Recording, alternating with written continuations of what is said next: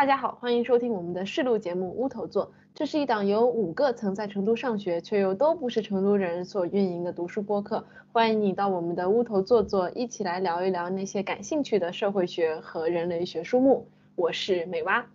我是小居，我是山鬼。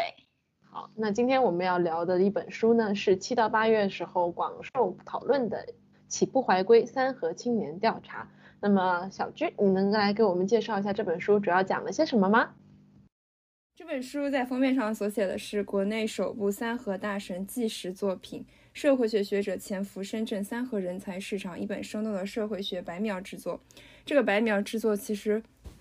非常的中肯，因为这本书真的是一个白描之作。作者自己的解释是因为中国的快速发展，所以很多的现象转瞬即逝，还没有来得及研究人员用理论。去深入的研究这个现象就已经消失了，所以与其拄着理论的拐杖去寻找理想中因果关系的研究模式都不太适合，不如抛开种种桎梏，使用白描研究的分析方式打开局面。如果你之前对三河这个地方没有了解，也没有听说过三河大神这个概念，那有一个词需要提前先告诉你一下，在我们接下来的节目当中呢，会高频率的出现，叫做挂逼。挂逼是没有一个固定解释的词，泛泛而谈的说是指三和青年极度落魄的一种状态。比如形容一个青年挂逼了，意味着他可能身无分文，只能睡大街了。如果一个商品被冠以挂逼之名，那往往意味着是同类商品中价格最低的那一款，也就是说三和青年能够消费起的那一种。比如说挂逼大水是指在只有在三和才能见到的一种大包装的桶装水。在这本书当中，作者白描的描写了。三和青年简易的住宿条件，他们的活动场所包括彩票店、网吧，贩卖来源不明的手机和一些电子身份的电子一条街，扑克和一种类似于赌博的游戏叫百家乐。外围，三和的超市和寄存店，廉价的衣物、食品和其他的挂逼商品。在之后的几个章节呢，作者选取了几个青年进行了案例分析，在最后一章讨论三和青年的出路。理解三和人才市场的一个运作模式的核心是日结。日结是一种结算工资的方式。在这本书中，作者给出了几种情况，他所认为都能被认为是日结。那么第一种是早上工作，晚上回来，工作时间在八到十二个小时之内。晚上的时候呢，按照约定，招工者会给打工人呃相应的工资。第二种是早上开始工作，第二天早上或者是上午回三河，工作时间还是八到十二个小时，结算方式呢与第一种情况相同。第三种比较特殊，是指工期相对来说比较长，三到五天，工期结束统一结算工资，但是呢这样又不能算日结了。如果每天结束之后结算当天应得工资的百分之八十到九十，保留一小部分工资，施加一种持续完成做工的压力。也可以不要剩余的一部分，第二天就不继续工作，这也是日结的一种形式。最后一种类似于小时工，工时不必满十个小时，只要工作在一天内完成并结算工资，也可以被称作为日结。比如说四个小时、六个小时结束之后马上结算工资。那么日结被认为是三和人才市场的一个核心环节，就是首先它很热闹，这些找工作的呃年轻人会在早上甚至是在夜里就在。三和人才市场排队招工的人会一早上来，日结是最抢手的工作，所以他们必须要早一些到这个人才市场，才能抢到日结的工作。在后面的讨论当中，我们也会讨论为什么他们会选择这样一种并不长久、并不算一个有保障的工劳动方式工作。作者所说的呢，就是日结这种工作方式是理解三和及三和社会生态的一种一个关键的环节，而且这也体现出了三和人力市场各方的一个博弈。首先，我在读这本书的时候，其实我是呃有一点点难以理解为什么三和青年会采取这种日日结的工作方式，但是后来呢，我读了一部分。呃，读和看了一些其他的资料，比如说像故事硬核所写的报道，还有就是 NHK 的一个纪录片之后。我觉得他们他们呃在其中受访谈的那些人所提出的一些回应，可以让我更加清楚的理解什么为什么他们会选择日结这种工作方式。当发生富士康系连跳的那个事件之后，三河的青年开始逐渐的聚集起来，有工伤的人和受到了其他生活上或者工作上的创伤的人，也慢慢的会聚集到三河之中。那么我觉得这他们。的这种聚集，或者对于日结方式的这种认同，本身就是一种对于高密度的紧张的劳动的这一种气氛的一种回应。那我我给大家再补充一下，NH 的纪录片里面，他具体采访了哪些人？在这个纪录片里面有一个叫做宋宋春江的三和大神，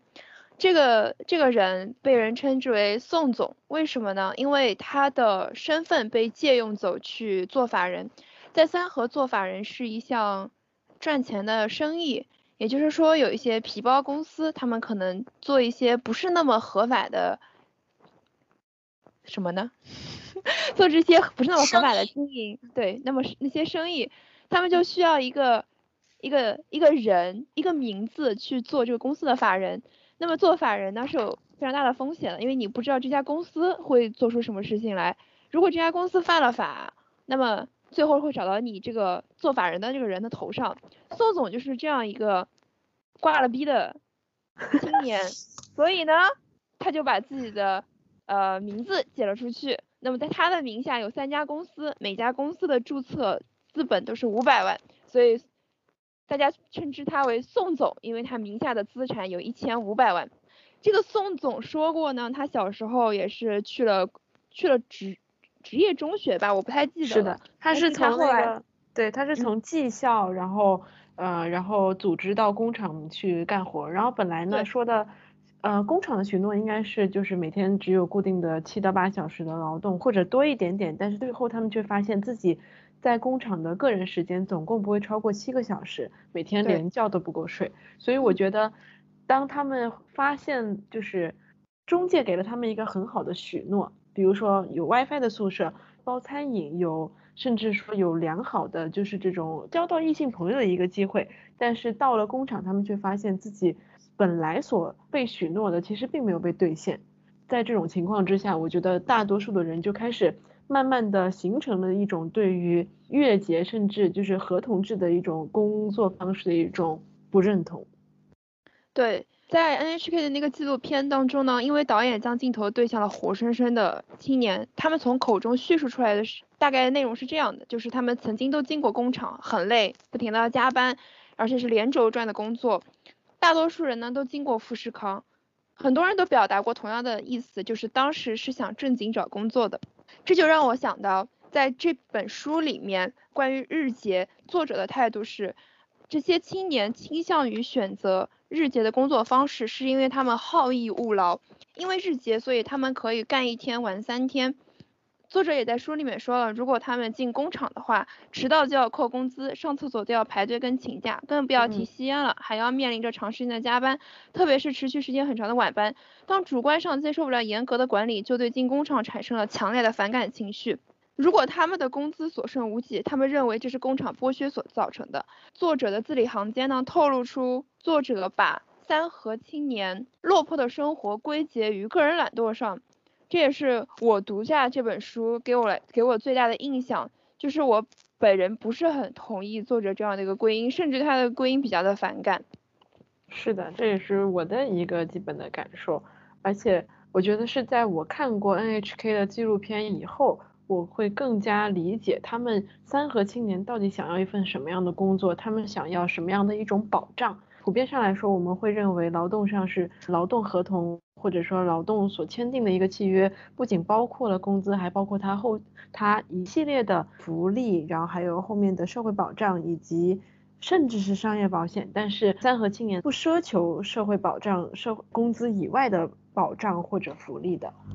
终于有我说插句嘴了，就是实际上我觉得，呃，你刚才提到的那种工厂的劳工的境遇，嗯，他他。第一代的在深圳打工者其实也有这样的面临着这样的问题，就是他呃一个是呃工钱可能拿就是不可能准时拿到，然后拿到手之后也不是合同或者是什么许诺的那个样子，然后他们的工作条件也是非常恶劣的。但是相比较起来，那个 NHK 纪录片里面也有提到，就是第一代打工者好像就更能更可以去忍受这样的问题。而三和大神这一代青年可能就不愿意去忍受这样的不平等的待遇和糟糕的工作环境，这个我觉得是可以，就是可以深思的。嗯，对对对，山鬼刚刚说到了 NHK 里提到的第一代打工者，那么其实，在 NHK 的这个纪录片里面呢，有一个很典型的第一代打工者的形象，是一个早餐店的老板。这个老板原来也是在深圳的工厂里做工的，但是由于工伤，他失去了右臂。后来工工厂只赔给了他非常有限的钱，他用这些钱开了一个早餐店。那么在 NHK 的这个纪录片的评论区当中呢，大多数人都对这个早餐店的老板印象深刻，觉得他的故事非常的励志。我们想问的是，在第一代跟第二代青年的对比当中，是不是因为第一代工人特别的吃苦耐劳，他们的背景特别的苦，他们。忍受到了不公平的待遇，所以我们也应该要求第二代的年轻人，或者说现在的年轻人，也应该去忍受不公平的待遇吗？其实我想在这里插入的一个问题是，是否是第二代劳动者已经比第一代劳动者承受了更加高密度的劳动，个人的生活空间已经被高强度的这种工作工工作模式挤压了？对。宋总他曾经说过嘛，说在富士康的流水线上面一天要做三台三千台手机，那么他是自他自己是坚持了几个月。如果我们按照这个标准来说的话，可能我们在座的几个人，可能一个星期都做不下来，是不是？是的。那我们不能因为说第一代的劳动者他非常的勤劳，就。认为第二代劳动者达不到他们的勤劳度而称他为，而认为他们懒，因为他们所要承受的工作强度是可能大多数人都做不到的。我之前也说过，大多数的青年都在那个纪录片里面表达过，他们曾经在富士康做过工，他们可能做过几个月。我们可能大多数人都做不到几个月，所以我们并没有充足的证据说他们的结果就是因为他们懒造成的。他们勤劳过，他们觉得那样的劳动。带给不了他们，他们应该获得劳动报酬，他们也没有觉得那样的生活有意义，他们不觉得那样可以赚到钱，而且生活还很痛苦，所以他们才会反过来认为日结这样的工作更适合他们。我觉得可能也有一个问题，就是社会社会和经济的条件在变，第一代打工者他们可能更可以从自己的这种被压榨的劳动里面看到一些渺茫的希望，而。就是所谓的阶级上升的希望，或者说是改善嗯家庭生活的希望。但是，嗯，对于第二代打工者来说，你你你你你在工厂拼死拼活赚的这些钱，可能也没有办法发让你的生活发生什么实质性的改变。所以这个东西可能是让他们没有就没有办法再继续为此付出、继续耐心劳动的原因。我觉得，对对对对。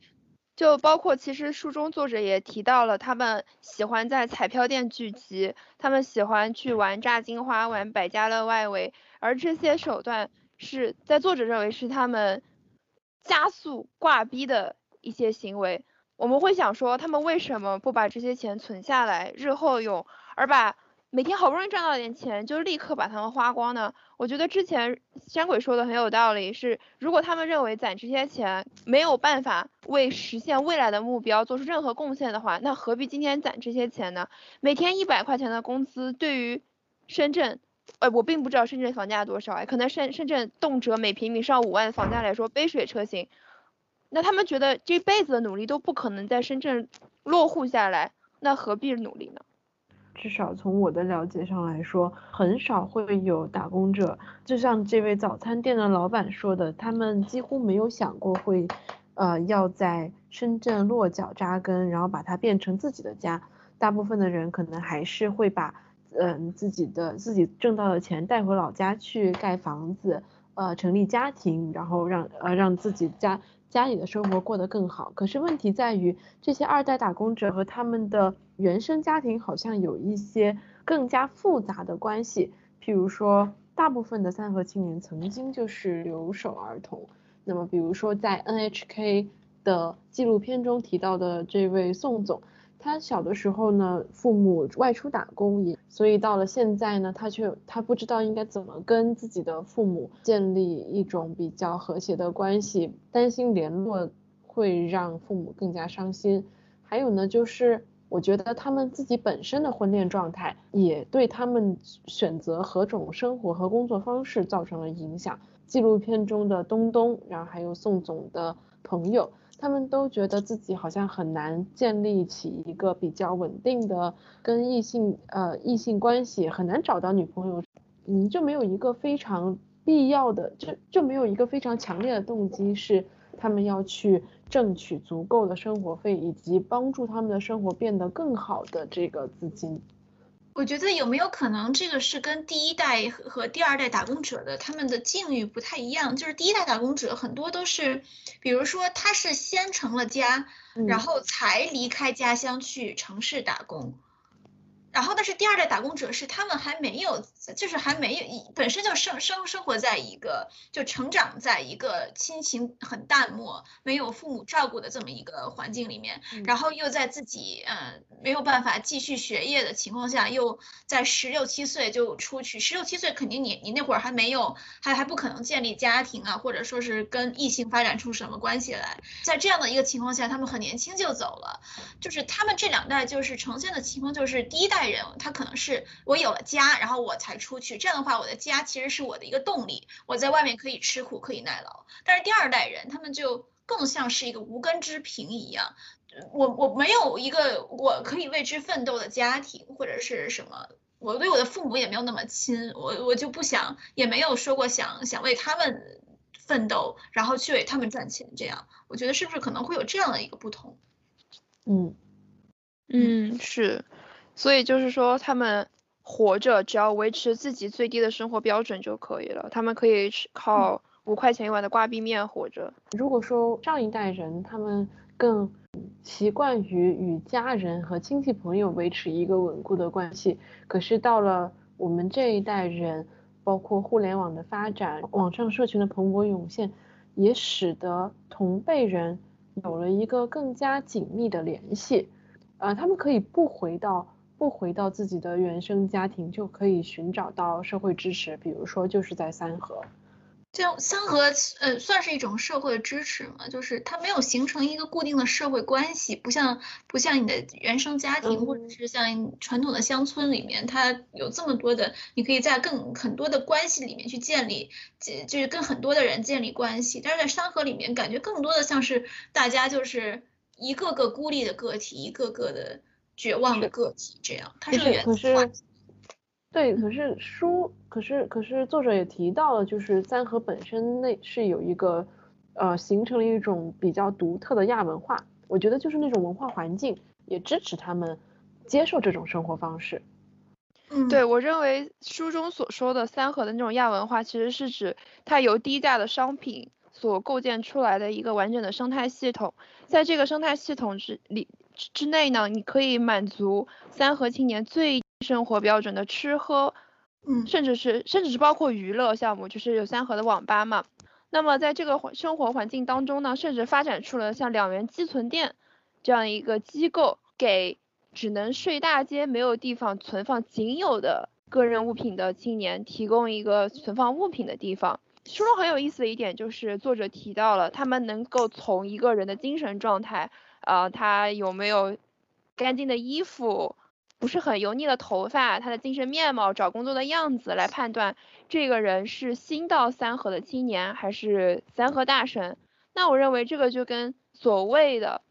这些青年因为懒而沦落成三河大神的这个逻辑是有矛盾的地方的。也就是说，作者先承认了青年们来三河是为了找工作的这个前提，但是却认为他们没有办法。找到稳定的工作的原因是懒惰，他们不想找工作。这个过程当中发生了什么呢？有可能就是作者认为三河这个亚文化纵容了这种懒惰。那我认为这种亚文化反而是他们逃离了社会对于物质成功的一个标准。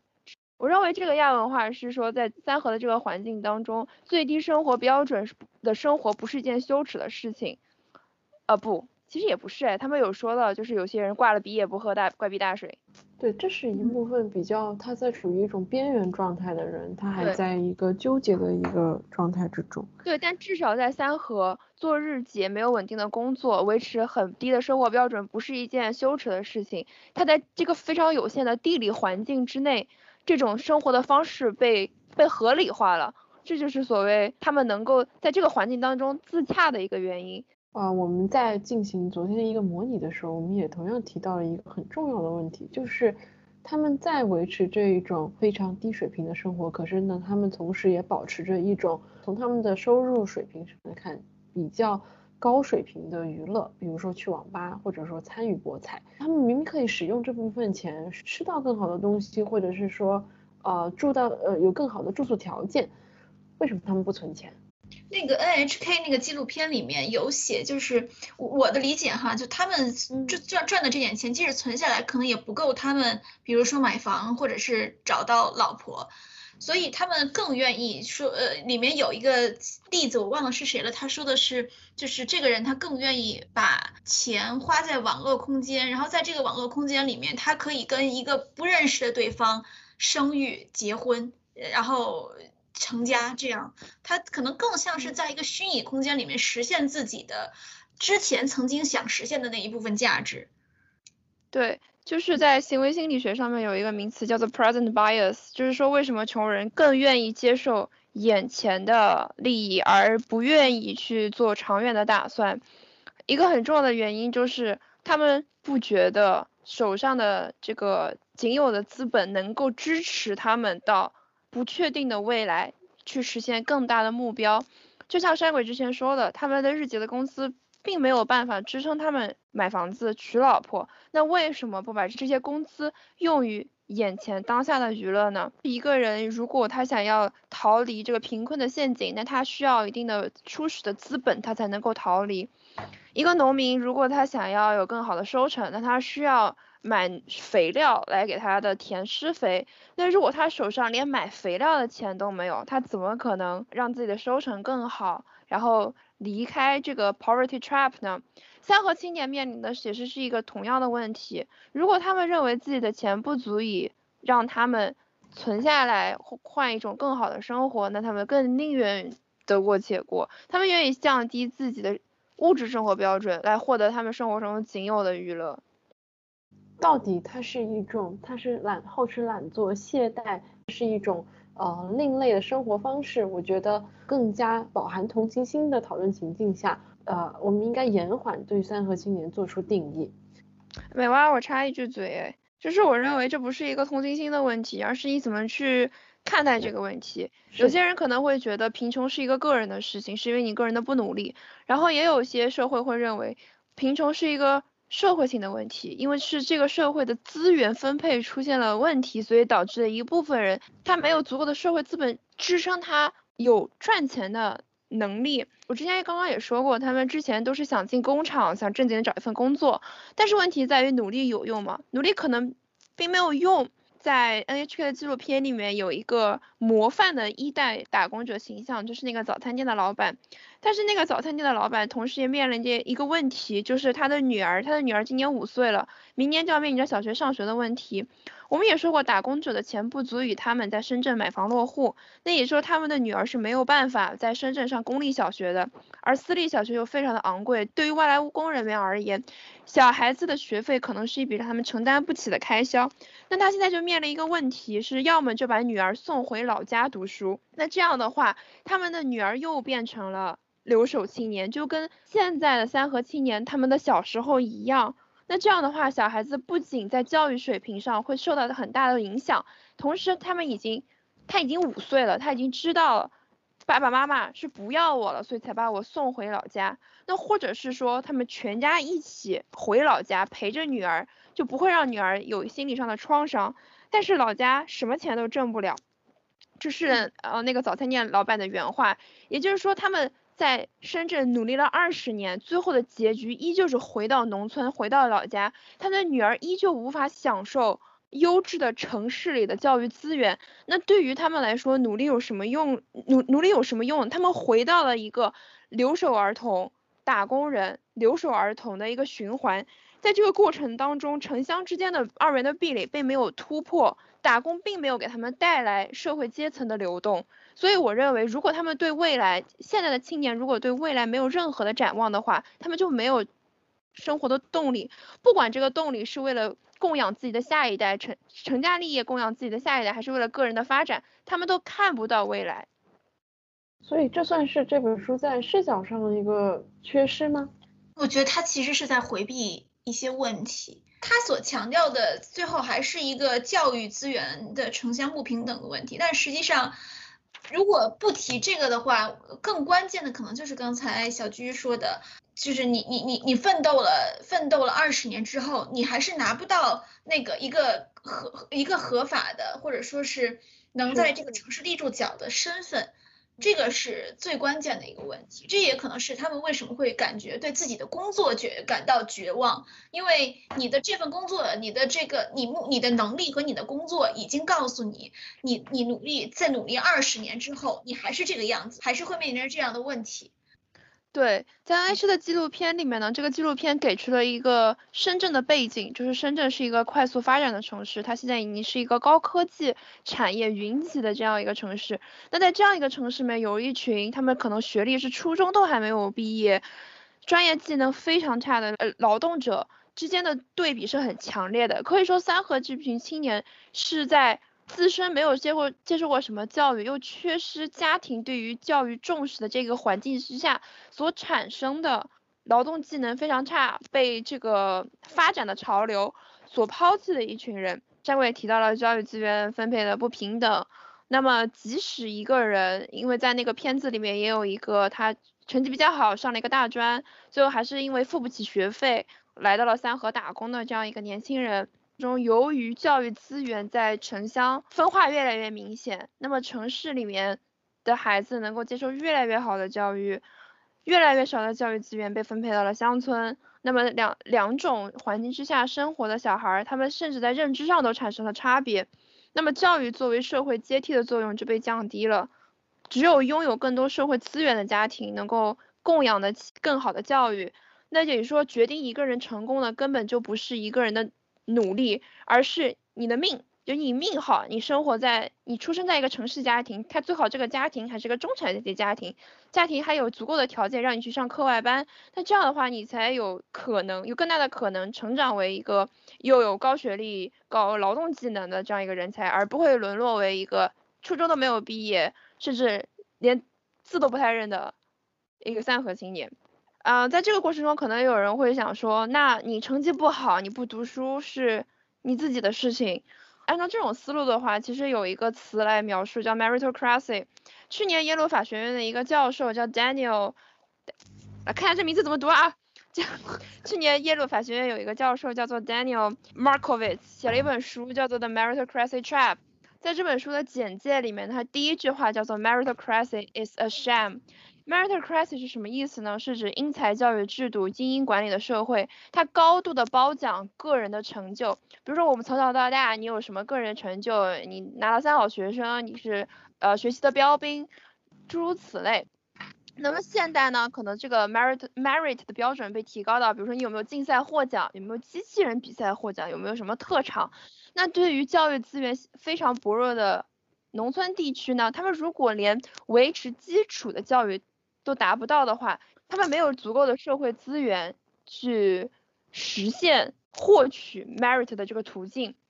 有更多社会资源的家庭，能让自己的孩子获得更多、更多的、更多、更多的荣誉。也就说这些小孩儿，他们以后拿到这个荣誉，有更好的升学和工作的途径。社会资源更差的家庭呢，就丧失了获取荣誉的机会。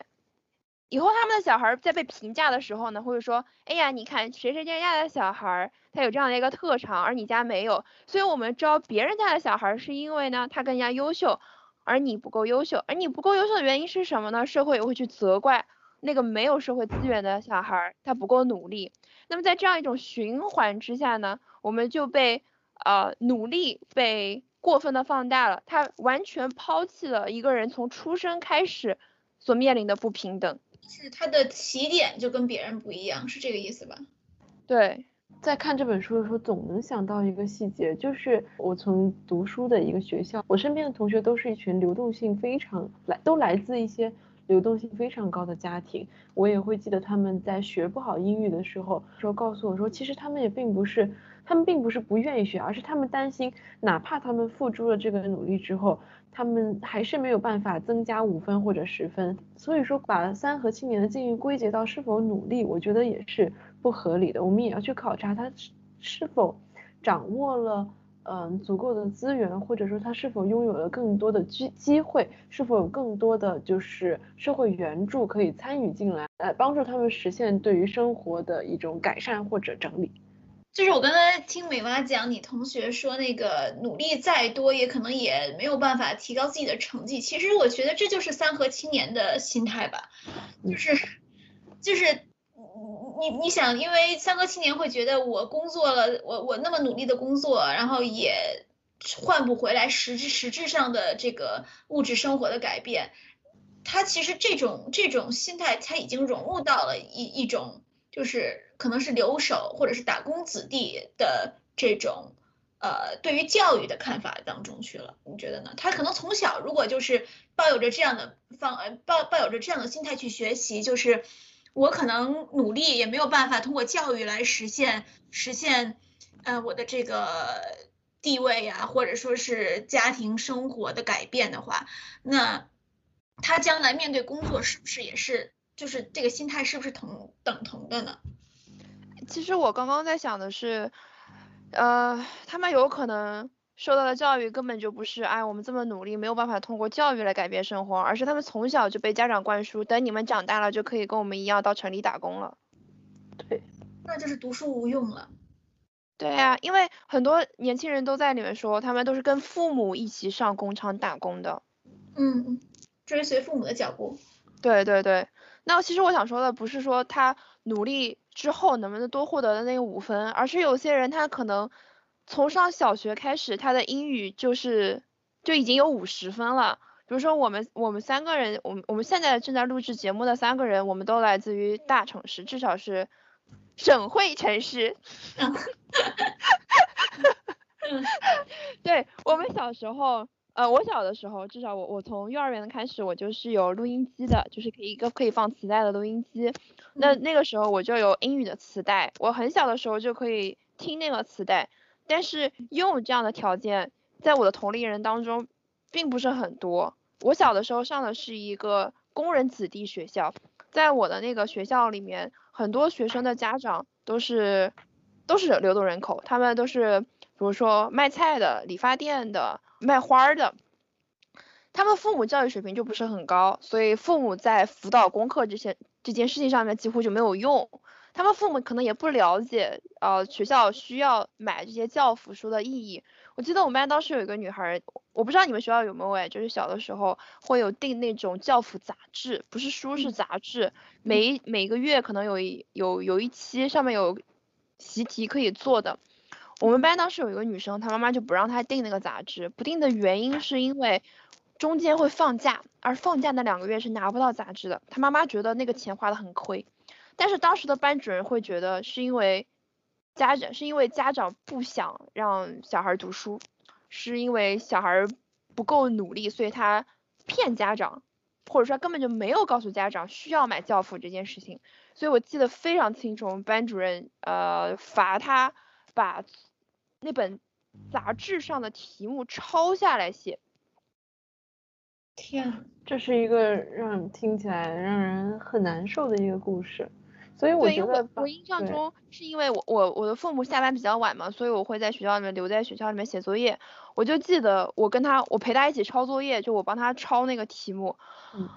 而且我说过，我们至少是省会城市，这还是一个省会城市的小学会发生的事情。那我其实是没有。我们其实是没有乡村学校的生活的经验，也没有打工子弟学校、农民工子弟学校的生活经验的。我们并不知道在那样一个生活条件之下，家庭对于教育的投入是有多少。那么在长年累月的的积累当中，我们这些享有更好教育资源的，就会领先一大步。我们都不是一个，就是不是在一个标准里面去衡量的。我们的路可能就是将来大家要学。然后升升一个比较好的国外的学校读研，然后接下来读博，就它整个的路径跟就是完全是分化的，我们都不会想到会跟像这样的你刚才说的这样的那个呃，像类似于打工子弟或者说是父母本身他就是一个处在一个教受教育不是很不是很高程度的这样的这样的那个呃跟我们的同代人去对比，我们压根就没有想过跟他们对比，因为我们知道我们的路是不一样的，对吧？对，所以其实我在说到 meritocracy 这件事情上面呢，我就会想到很多媒体会大肆的宣扬寒门子弟的故事，就是他们会给你传达出一个信息，就是哎，你看他们家的条件也非常糟糕，但是这个小孩他因为他努力，他非常的努力，所以他也能考上清华北大，而你考不上，不是因为你家不行，就是因为你不行。你有没有感觉到，就是这种环境其实是对于更多。呃，unprivileged，就是我觉得中文你知道没有特权的非常奇怪，就 less privileged 就是弱势群，弱势群，对对对，这样一个群体非常的不公平，因为你不能要求每一个人都天资聪颖，但是你至少要让他们有一个安全网，不让他们跌得太低。嗯嗯嗯，就是这样，要有兜底的一个底线。那我们刚刚说了这么多呢，其实有一个挺有意思的现象，就是不管是在这本书还是在 NHK 的纪录片里面，大多数出现的人物都是男性。在这个空间内，到底有没有女性的存在呢？就是我我我我现在提一点，我觉得就是为什么他们，嗯，他们。都只只能挖掘到男性的声音和男性的视角，呃，一个确实是因为这个群体可能大部分、绝大部分都是男性。第二个就是，不管是 NHK 的这个导演，还有《起步怀归》这本书的，就是实际上去田野的那一个作者，他们都是男的。所以，即使这个群体里面真的有一有女性的存在，她很难去介入到他们的私人生活空间里面去，然后。还有一个就是说，就是呃，我们前面也提到那个红姐的那个故事硬核的那个报道，她那里面有提过，呃，三河有过几次。相当于政府的清理吧，就是因为之前很多在这儿的女性大多都是性工作者，然后但是经过政府的几次清理之后呢，就是所谓的扫黄运动，就是性工作者还留在这里的就非常非常非常的少，所以我觉得这可能是他为什么没有涉及到那么多女性视角的原因，可能就是一些技术问题和一些这呃就是历史遗留问题，嗯。然后实际上有一点哈，就是为什么三和青年这样的群体，它大部分是男性？我我的猜测可能有一点是跟中国的，就是对于男性的，呃，男性要男性的期待，它是有关系的。就是你作为一个传统的男人，你你你必须要达成的两点成就，第一点是你要成家，就是娶妻生子；第二点你就是要立业。你你必须要有稳定的职业和收入，嗯最好的情况下是帮助你的整个家庭实现一个阶级的上升，就是你最好能从一个农农民的弱势的家庭里面上升到一个城市的中产阶级，这个是所就是最能凸显一个男性成就的这么一个事事情。但是实际上我们刚才也提到了，就是。是稳定的职业和收入，实现阶级上升，然后再有再再包括一个呃比较良好的物质条件，能让你去娶妻生子，这些在一个嗯可能你打二十年工都做不到的，都都无法攒下的钱都无法做到的这么一个情况下，你怎么能够就是说去实现自己这样作为一个男性的一个价值？所以我觉得三和它的存在就是为。这些无法履行自己，嗯，比如说作为父亲、丈夫和子女的这么一个职责的男性，提供了一个逃避空间。就是，所以说在这里面聚集了大量的所谓的和所就是和尚吧，就是我们可以这么理解啊。但是我其实有有一个疑问，是书中提到了三和的工种问题，保安、快递。还有工地是主要的工工种嘛？其实我想知道的是，这些比较明显的偏向于招男性的这些工作，是因为这里聚集的男性比较多的结果，还是因为这些，嗯就是因为三河只提供这些工作岗位，所以它吸引到了更多的男性来。那也就是说，如果说啊三河这边提供的大多数岗位是纺织工厂这种，那是不是有更多的女性务工者会来这里工作？还是说类似于这些三和青年的家庭，假设他们有一个姐姐或者是妹妹，他们可能在另外一个城市的另外一个工种上工工位上打工？嗯，我觉得这可能是跟深圳自身你刚才说的，呃，像快递呀、保安啊这种，这个感觉就是在深深圳是比较比较比较发达的，或者说是什么什么行业？快递保安哪里都需要呀。最开但是纺始的时织的话，感觉现在在深圳好像很少了吧？对，深因为在圳本身，最开始的时候，深圳是以发展轻工业为主，然后呢，它啊、但是呃，以及包括一部分制造业，在最开始的时候，就是在深圳开始发展的时候，呃，男性工作者和女性工作者比例其实是一比五，一比五，对，是的，然后女工比较多是吧？呃，女的其实会明显的多于男性，嗯但是后来呢，纺织业和制造业好像都开始外迁，然后服，同时服务业其实也需要更多的，我觉得吧，常规意义上来说，可能女性服务者可能会更多一些。首先，我觉得这个三和青年的这个问题，呃，三和青年这种男性聚集的现象，并不能说明他就没有其他的呃比较贫困的地区为没有聚集女性劳动者，这是其一。嗯然后第二个呢，就是我觉得三个这个位置呢，因为我曾经在深圳，我因为我住在深圳，然后呢，我查了一下这个位置，它呢距离富士康工厂大概是三公里远，它是在深圳的北部，而北就是比这一部分呢，已经基本上快要接壤东莞这一类的，就是以制造业呃为主的一个就是打工城市，所以呃，我觉得青年在这里聚集也是有一个原因的。对。我的意思是，也有可能这些家庭会有其他的女性务工者，但是他们可能会做一些类似于清洁工、小时工、保姆这些工作。嗯。嗯，之前不是也还有一篇那个报道，那个三河青年的什么姓原住民姓姓，还有哦嗯哦二，这我找着那篇文章，呃，挂逼面修车女大神三河著名的爱性与人生，就那篇文章里面他有提到，其实三河也是有一些不固定的女性成员，就这些女性成员，她们其实是已经在工厂里面是有一些。就是固定的稳，相对稳，相对三和青年这种日结工作来讲比较稳定的工作，但是他们为了改善自己的生活，偶尔还是会来三和做站街女，好像是有这样的一个提到这样的一个问题。但是这样的情况下，就是所谓就这些女性，她就不不能算是三和跟三和青年有关的，就是不能算到三和青年青年这个群体里面的了。他们只是说是把三和青年作为一个市场嘛，还是作为一种就是嗯、呃来赚钱的手段？对，我认为，呃，理解三和青年或者是定义三和青年的话，是要把它放在工厂招工者、打工人这一个体系当中去理解的。那，呃，比如说我只是一个给三河这个地方送水的工人，那我可能就不会认为他是三和青年，而是说只有和招工者和工厂密切接触的这群人，他们的是他们的工作啊，也可以说他们的收入，就完全取决于招工者给他们报的那个数字和工厂最后实发的工资的人，对吧？那说到工厂跟招工者，还有在书的倒数第二章讲了一个三河的事件，就嗯是三河青年以跳楼为威胁举报，是举报吗？还是什么以跳就楼为说有些威胁举报有人克呃黑工厂嘛？黑黑中介克扣工资，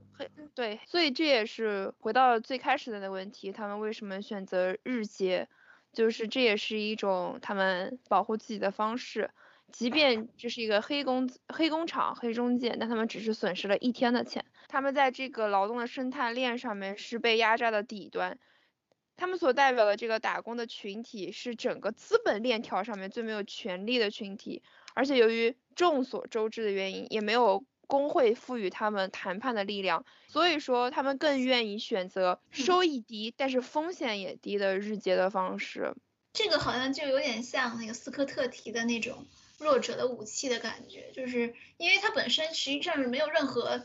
正正常的或者说正式的这种谈判的力量，他就只能通过，比如说像盗窃或者说是呃偷懒、磨洋工这样的方式去做，作为一种对于对于强权的抵抗。那这么说，其实其实三和青年也也，我们也可以说他的选择日结，或者说是完全呃不不去不去奢望这种物质利益的这样的一种生活方式，它其实也是一种。弱者的武器，我们可以这么理解吗？我觉得可以从这个角度来解释他们为什么会产生相应的，呃，就是这种劳动模式和劳动中劳怎么处，怎么怎么度过这一个劳动过程的一个原因。嗯，我觉得没有办法解释他们对抗的是工厂，因为不管他们对抗或者是不对抗，工厂不给他们钱还是不给他们钱。如果他们对抗的话，那工厂甚至。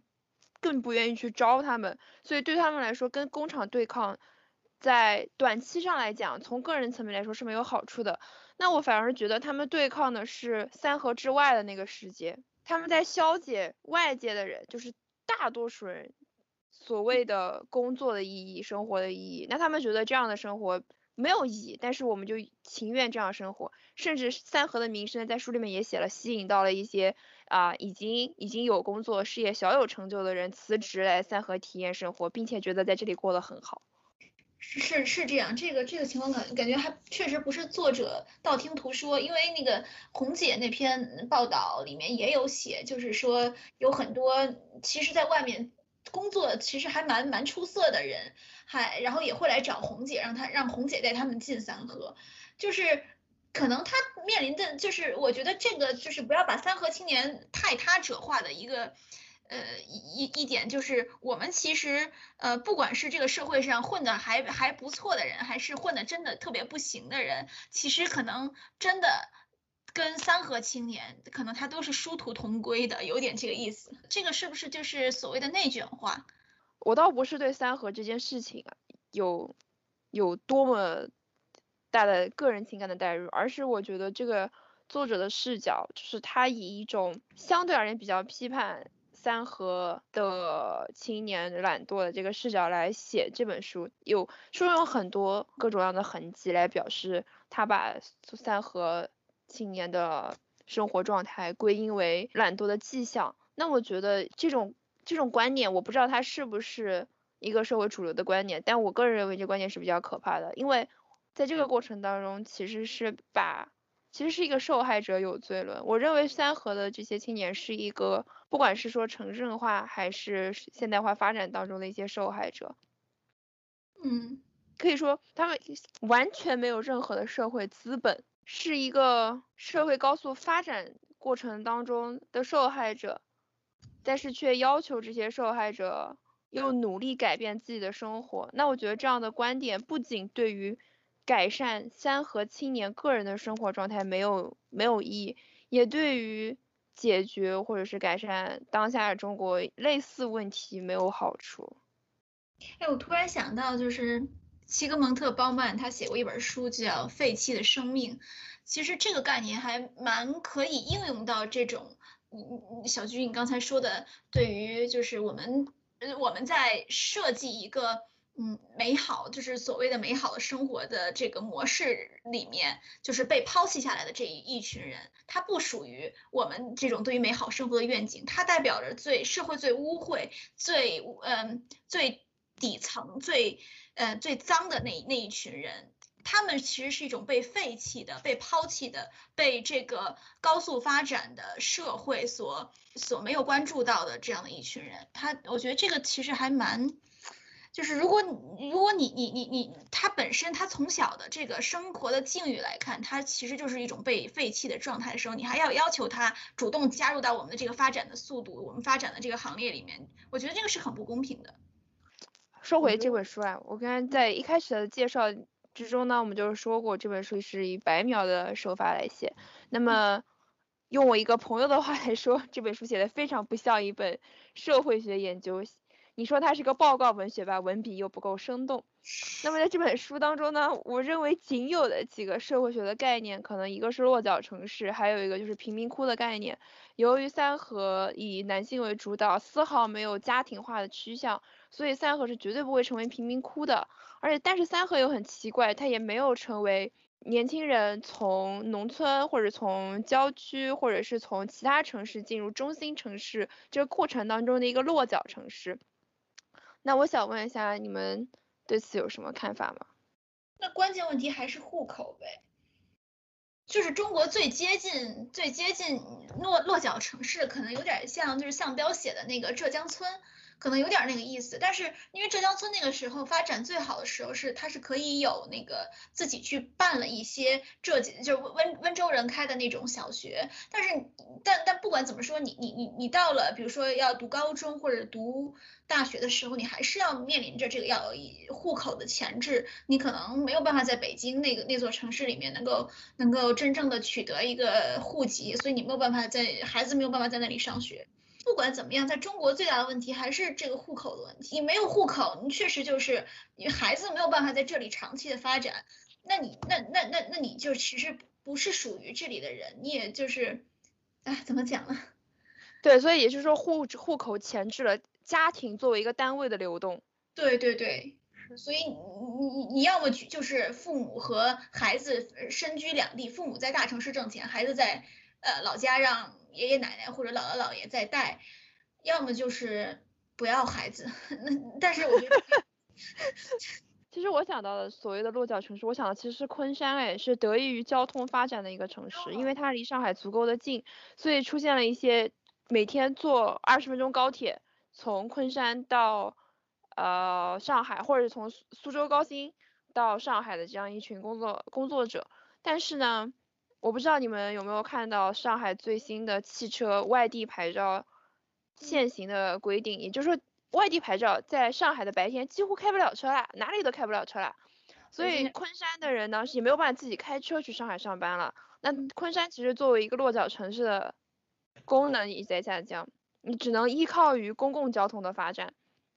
嗯，那北京也一样，北京的那个燕郊其实也是，因为它。本身是河北在管，但是，嗯，又有因为它离北京太特别近，所以很多人在那儿租房或者买房。然后，但是确实，因为北京也面临着你说的那个问题，就是它的外地牌照没有办法进来，所以只能每天大家坐很久很久的公交车通勤。其实这些落脚城市最后的后果是什么呢？后果是他们的房价也在水涨船高，对，也变得越来越落不起脚，是这个问题。我觉得这个情况在深圳也是很常见，比如说深管会使劲的成为一个一日可以互相通勤的，就是城市，然后他们的房价也是日益的在升高，特别是东莞和惠州。我觉得整个珠三角可能都有这样的这样的问题，就是它不太可能在。就是它都在面临着一个，一个是产业转型的问题，就是他们都要发展，呃，就是高高精尖的，越来越多的可能那些低端的劳动者可能就没有办法真正的加入到这些城市里面来。我们是不是要做一个 ending 了？我觉得差不多了，没有什么 ending 了。我觉得我们 ending 就是本来说要说这本书的，其实最后发现其实 NHK 的纪录片说的更多，那信息量更大一点。哎，对，这就很就很很奇怪了，为什么他一个一个多小时的纪录片，感觉要比这一本书的信息量还要大？我觉得这个问题应该最后是一个编辑的问题，就是他应该也写了蛮他，我觉得他有个视角的问题，因为就是你 N H 你这 N H K 他他采访的时候，其实可能是有付费的，就是我我比如说给给我找到的采访对象要付费，然后他跟我说话。有这样的一个问题，然后第二个就是你你作为一个采访对象，你你面对外媒和面对一个本地的研究学者，他是完全不会以同样的姿态去讲话的。我记得好像这个作者也没有，最终好像也没有透露身份，就是大家也是他也是以一种没，对他应该是属于那个叫做什么什么关。就是没有透露身份，以半呃把自己呃融入到三河青年社区里面去进行观察的。那这个符合采访伦，这这就是田野调查伦理吗？有一些学者就非常的不接受这种方法，然后这个首先是因为他介入身份的方式的的原因，所以他有很多的故事，他的信息来源都是很模糊的，他都是有人听说听说，然后这是其一。第二个就是，我觉得他在不同的章节在不断的重复他自己的一个观察出来得到的一个感想或者结果，例如说他们走上了一条不正确的道路，或者是这个他们是因为某呃好吃懒做等等原因才陷入了这样一种境地。如果他经过一定的整理的话，我觉得。可能还会清晰很多，甚至，但是我觉得整本书的体量应该也会再小一点。但是我觉得 NHK 好呢是，它是一个有整理的，然后一段一段是有主题的，然后每一段的主题又很明确，他们又互相关联。我觉得这个是，我反而能够在那其中看到更多的信息量和讨论。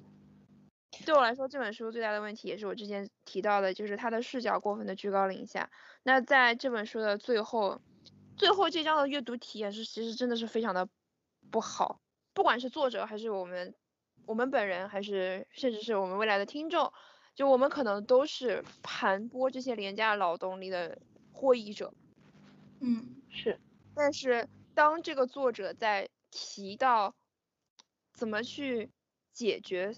这个社会问题，三和青年的出路在哪里的时候，他用了一些从经济来源上掐出三和青年的命脉。这种用词，大家品一品。看到最后一章，会觉得有一点好像他最后的讨论解决的这一个呃操这个这个操作，跟他最开始的那个期望和一种关怀的眼光是，他所强调的关怀眼光是有有有差异的。他把结论放在社会治理这个层面。所以我觉得他是真，他没有真正的看见那些三和青年的绝望。我觉得如果他真的能看见的话，他其实本他应该去找这个三和青年的其中几个人的，比如去他们的老家去看一看，或者是去他曾经工作过的工厂去体验一下，哪怕体验一个月，他都不会写出这样的话来。我觉得哈。对我认为这个研究者他，即便是你们所说的他是本人亲身进去体验的，他也有一种哈，我就是来体验一下的，我绝对不会过上这种生活的这样一个态度在里面。他没有没有带入一个青年的视角，就是说，那我回家，我回老家无所事事，我回家务农吗？我回家务农，甚至连这个钱我都赚不到。他没有这样的一个身份在里面。但是 NHK 的纪录片呢，它虽然。描述的总人数并不多，但是这个每个人背后是有一个真实的故事的。比如说宋总说的啊，他也是被爸爸妈妈带到这里上学，还有一个年纪比较小的一个男生叫叫东东，他也是妈妈也是在广东打工，他也小的时候是跟爷爷奶奶一起住，也是个留守儿童，他们背后是有一个真实的故事存在的，所以会给你感觉信息更加的有说服力。嗯。他是一个个具体的人，而不是面目模糊的群体。他每天吃什么、住什么，然后都在做什么，感觉就是这样。他他这个感感觉就像是一个很传统的民族志，是吗？就是大家怎么吃、怎么睡、怎么怎么解决一日三餐、怎么怎么买东西，怎怎这这样的。我觉得他他是完全他完全不能被当成民族志来讨论，而是一个未经整理的田野笔记。对，就是我觉得田野笔记和你最后成文的那个就是作品是有一个很大的差距的。这个包括你要如何解释这些资料等等的问题。如果说就是希望说未来他能够在他，因为他好像还在这位作者好像还在延续着就是对这些观察结果的分析和那个后续的研究，也比较期待他看他能够做出一种。不管是学理性来说，还是完成一种更好的非虚构写作，嗯，都希望他可以有看到一些更更多的发展，希望是如此。嗯，我觉得在这里可以安定。好，那我们今天的试录就到这里结束了。然后如果说你有什么呃意见和想法，欢迎跟我们联系，我们会把呃联系方式铺在我们的节目说明里面。好，谢谢大家，再见。再见，拜拜，拜拜。